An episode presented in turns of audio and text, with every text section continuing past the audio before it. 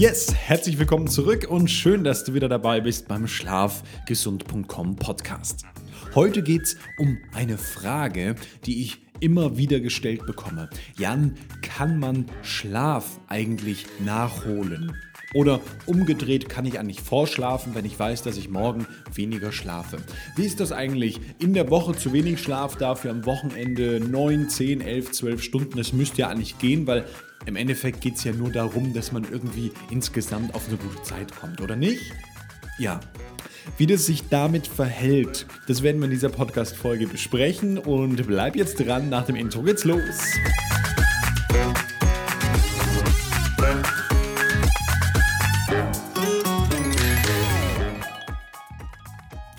Und Jan, wie ist es jetzt nun? Kann man den Schlaf denn eigentlich nachholen oder kann man vorschlafen? Wie ist das, wenn ich in der Woche zu wenig Schlaf bekomme?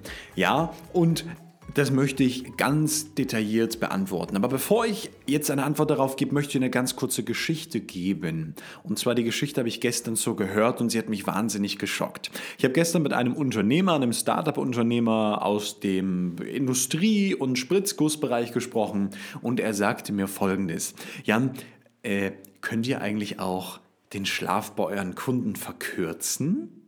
Äh, warum? Ja, wir haben einen technischen Leiter eingestellt und der schläft immer nur drei Stunden. Äh, mh, gut. Und warum? Ja, der hat so einen Professor an der Seite gehabt, der hat ihm das alles erklärt. Und das würde ich gerne auch können. Äh, nein. Nein, nein und nochmal nein. Also, wir gehen mal davon aus, dass allen bekannt ist, dass es medizinische äh, Besonderheiten oder Abnormitäten immer gibt, ja, und dass je einer von 10.000 vielleicht auch nur drei Stunden braucht oder einer von 50.000. Aber gehen wir jetzt mal von der Norm hier aus, um da eine Grundlage zu haben. Nein, es ist keine Option, drei Stunden die Nacht zu schlafen. Und nein, es ist auch keine Option, nur sechs Stunden die Nacht zu schlafen. Die allermeisten Menschen brauchen so zwischen siebeneinhalb und acht Stunden. Ja, das variiert und im Laufe des Lebens wird es auch immer weniger. Spannend, Kinder brauchen am Anfang so 19 bis 22 Stunden. Also Säuglinge im ersten Jahr. Man kriegt es als frische Eltern natürlich dann auch sehr schnell mit, wie das immer weniger wird. Und äh, wenn Oma und Opa sagen, du, nach sechs Stunden bin ich einfach wach und kann auch nicht mehr schlafen, dann ist das auch normal. Das hat einfach damit zu, zu tun, dass die Schlaf, das Schlafbedürfnis abnimmt im Alter. So, aber das soll gar nicht die Frage sein, das ist nur ein cooler Aufhänger, sondern die Frage ist ja, was mache ich, wenn ich in der Woche irgendwie arbeitsbedingt immer nur mal sechseinhalb, sieben Stunden bekomme und eigentlich schon merke nach dem dritten Tag, boah, das schlaucht mich ganz schön. Ähm, am Wochenende kann ich es dann einfach nachschlafen oder könnte ich auch vorschlafen für die nächste Woche? Leider nicht. Nein. Also grundsätzlich, ähm, wenn wir in einem Schlaf Mangel sind, holt sich der Körper eh irgendwann, was er braucht. Ja, das kennst du vielleicht, wenn du eine Nacht nur viereinhalb Stunden geschlafen hast, dass du die nächste Nacht automatisch länger schläfst. Bist du deshalb gesünder und leistungsfähiger? Nein, ganz im Gegenteil. Ja, ähm, Schlafen hat ja einen eigenen Rhythmus. Wenn wir an die Schlafphasen denken, dann gibt es am Anfang, sollte es besonders viel Tiefschlaf geben und im zweiten Teil der Nacht den Traum- und REM-Schlaf.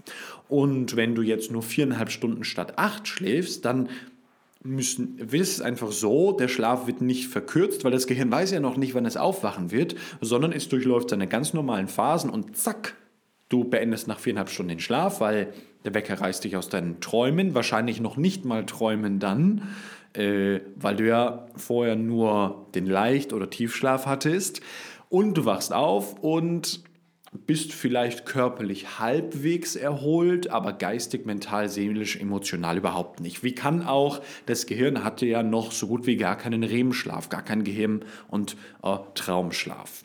Ja, und so ist das oft das, was leidet, gar nicht mal die körperliche Regeneration, Erholung und Performance, sondern zuallererst die geistige.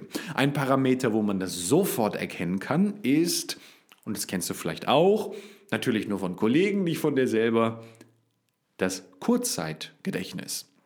Du kennst es vielleicht auch, dass äh, Menschen den Faden verlieren. Äh, was hatte ich eben noch gesagt? Äh, wo war ich jetzt? Nee, du habe ich jetzt gerade vergessen. Ja, komm bestimmt gleich wieder. Das ist ein ganz klares Thema von Schlafdefizit, Schlafmangel. Ja, und kann man den Schlaf jetzt nachholen? Hm, nicht so richtig, weil, naja, wenn Schlafphase fertig ist, Schlafphase fertig. Ja, das dauert auch länger und da, also es dauert länger, wenn du stark im Schlafmangel bist und du bist nicht mal in dem Maße regeneriert nach neun Stunden. Das Problem an zu langem Schlafen, abgesehen davon, dass es die Lebenszeit deutlich verkürzen kann, sagen alle großen Studien und extrem ungesund ist, sogar noch ungesünder, total verrückt eigentlich, als dauerhaft zu kurzer Schlaf. Also sagen wir irgendwo, wenn du irgendwo zwischen neuneinhalb und zehn Stunden dauerhaft bist und abgesehen von den Rückenschmerzen, hast du ein Riesenproblem. Du kommst in so einen Mini-Depressionszustand. Mini-Depressionszustand, habe ich das richtig gehört? Ja, Mini-Depressionszustand. Warum? Ähm, es gibt ein Hormon, das wird aktuell sehr gehypt. Das ist eines von vielen, ein sogenanntes Schlafstrukturhormon. Ja, und auch hier reden wir von diesem Hormon Melatonin. Und dieses Hormon, das Melatonin, richtet im Körper aus, dass wir anfangen, uns mehr Sorgen zu machen, mehr zu grübeln, ähm, so in so eine leichte Mini-Depression verfallen. Und das Spannende ist jetzt in dem Maße, wo wir länger schlafen, also sagen wir mal deutlich länger, neuneinhalb Stunden und aufwärts, bleibt auch, also ist die Melatonin-Konzentration im Blut deutlich länger. Und sofern ich mich richtig an meine Ausbildung da erinnere, äh, bleibt die über den Tag auch deutlich höher. Und wir kommen einfach nicht so gut aus dem Quark. Ja, wir kommen nicht so gut in den Tritt, sind nicht so richtig fit, fühlen uns immer so ein bisschen matschig. Gerade wenn man mal so 10, 11 Stunden geschlafen hat am Wochenende, kennt man das. Da hat man stundenlang das Gefühl, oh, heute, oh, weiß ich auch nicht, komme ich nicht so richtig voran. Genau dieses Gefühl hat vor allem mit zu langem Schlafen zu tun.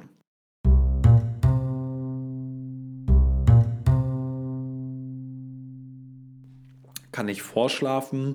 Äh, nee, gar nicht. Also du kannst halt 100% erreichen und wenn deine 100% bei 8 Stunden voll sind, sind sie halt voll.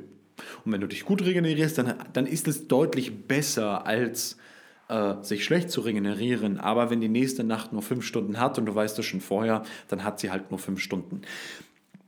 Was könnte man tun? Das wäre jetzt eine Frage. Man könnte seine Schlafzykluslänge rausfinden. Das ist ja das, kleiner Exkurs, was der Nick Littlehales aus, den, äh, aus, aus dem UK, aus England vor allem, äh, macht mit manchen Spitzensportlern, dass sie die Schlafrhythmuslänge, die messen die dann. Ähm, muss man eigentlich auch messen, weil irgendwo zwischen 80, 90, 100 und 110 Minuten wird es liegen. Und dann kann man sagen, okay, dann stehst du halt nach Schlafzyklen auf. Zum Beispiel schläfst du dann halt nur drei oder vier Schlafzyklen, also so im Schnitt viereinhalb bis sechs Stunden. Also viereinhalb Stunden oder sechs Stunden. Rechne es einfach hoch. Nehmen wir mal an 80 Minuten. 80 mal 3 sind 240 Minuten. 80 mal 4 sind 320 Minuten rechnest es hoch und stehst dann ungefähr auf, wo du in einer besonderen, also wo du in einer Phase bist, wo du auch hormonell sehr schnell fit wirst und einfach an dieses hohe Wachheitspotenzial anknüpfen kannst. Ja, das ist ja die Idee, die Cristiano Ronaldo auch, auch äh, umgesetzt hat, nicht mehr in acht Stunden zu denken, sondern in Zyklen. Und der Nick Little Hales hat dann für ihn persönlich herausgefunden, für dich die ideale Zeit sind 35 Zyklen mal, ich kenne die Schlafrhythmuslänge von Cristiano nicht selber, sagen wir halt mal 90 Minuten. 35 Zyklen an 90 Minuten pro Woche. Und wenn man das regelmäßig macht, soll das auch besser funktionieren. Ich bin da sehr skeptisch, aber ist es sicherlich dann besser, in einer Leichtphase, also Leichtschlafphase aufzuwachen, als in einer Tiefschlafphase. Das ist völlig klar.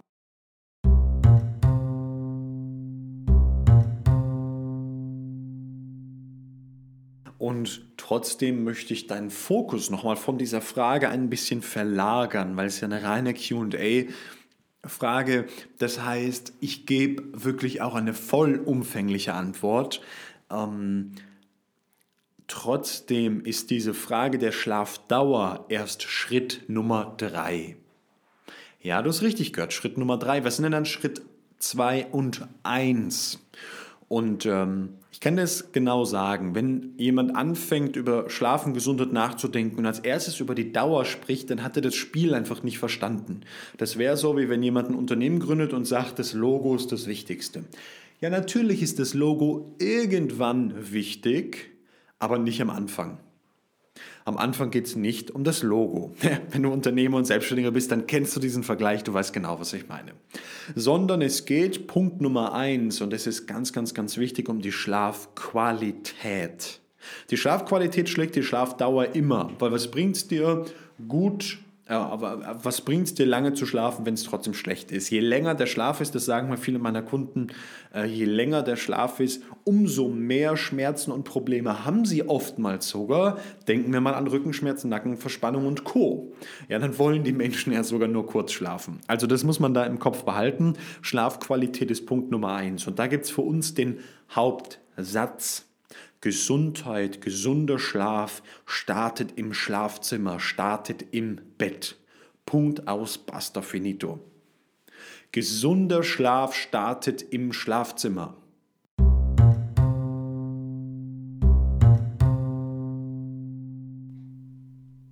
Das ist der erste Schritt, den du optimieren solltest. Wir sind uns felsenfest sicher, dass 85 Prozent der Schlafgesundheit am Schlafplatz entstehen am Bett entstehen. Und da gibt es so viele Dinge, die einfach nicht passen. Aber unser Körper ist sehr logisch aufgebaut, es sind Schichten aufgebaut. Wir brauchen da Stück für Stück die richtige Schicht. Unsere Orthopädie, also unsere Wirbelsäule, braucht das Richtige. Die Muskelfaszien haben was ganz anderes. Das Nervensystem, das Lymphsystem, das Blutsystem, unsere Haut, ähm, das Klima, unser Kopf. Ja, völlig verschiedene Schichten mit ganz verschiedenen Anforderungen. Da fängst du an zu optimieren, die Schlafqualität. Und dann zweiter Schritt, und jetzt wird es spannend, das ist der Chronorhythmus. Also die Chronobiologie. Bist du ein Frühtyp, ein Mitteltyp oder ein Spättyp? Und es gibt zwischen dem Früh- und Mitteltyp nochmal einen Mischtypen und auch zwischen dem Mittel- und Spättyp nochmal einen Mischtypen. Das heißt, es gibt Frühtyp, Mischtyp, Mitteltyp, Mischtyp, Spättyp sagt zumindest der Nummer 1 Experte in diesem Bereich in Deutschland, der Schlafforscher Till Rönneberg hat auch Bücher äh, dazu geschrieben und da ist wirklich wichtig, seinen eigenen Chronorhythmus auszufinden. Ist es eigentlich besser für mich, um 6 oder um 7 aufzustehen? Oder, und es wird dich vielleicht jetzt schockieren, ich stehe in der Regel zwischen 9.30 Uhr und 10 Uhr auf, weil das für mich das leistungsfähigste ist, das Beste ist. Ja, ist das besonders hochkompatibel mit dem Lebenszyklus meiner Frau? Nö. Habe ich mir ein Leben, ein Unternehmen, eine Umgebung gebaut, die damit gut klarkommt? Ja, ganz hervorragend. Deshalb Punkt Nummer eins, Schlafqualität. Ja, denk ans Schlafzimmer.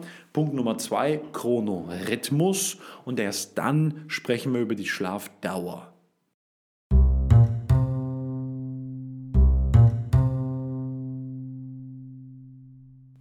Und wenn du bei diesen Themen Unterstützung haben möchtest, wenn du eine richtige Einordnung haben möchtest, Methoden, Maßnahmen, die funktionieren, ob es ums Schlafzimmer geht oder um deinen Chronorhythmus und Co., dann hast du eh schon verstanden, sind wir die Experten in dem Bereich. Melde dich. In den Show Notes gibt es einen Link drin, da kannst du draufklicken, kannst ein Gespräch vereinbaren, äh, auch mit mir persönlich.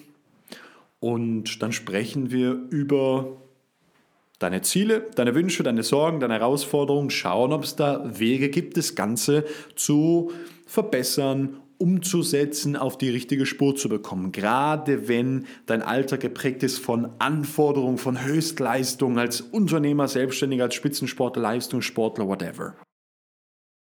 Also, zusammengefasst, kann man Schlaf nachholen? Die Antwort hast du jetzt bekommen. Nicht so wirklich. Aber es gibt eine Menge Dinge, die man tun kann. Und in dem Sinne an denjenigen, denjenigen, der die Frage gestellt hat, danke für diese wunderbare Frage. Und wenn du abschließend auch Fragen beantwortet haben willst, das könnte nämlich sein, dass das die allererste QA-Folge ist, die wir launchen, also die wir äh, online stellen, dann macht es unbedingt. Am allereinfachsten ist eigentlich Instagram. Also komm auf Instagram und äh, janherzog.com oder janherzog-com ist das und stell die Frage da. Schick uns eine Nachricht, kommentier das irgendwo. Das Team wird es sowieso finden und äh, dann wahrscheinlich, wenn die Frage gut ist, wird sie auch in der nächsten Podcast-Folge besprochen. In dem Sinne, ich freue mich sehr. Teil diese Folge gerne mit jemandem, wo du glaubst, dass ihn interessiert. Und dann hören wir uns in der nächsten Folge wieder. Ciao, ciao.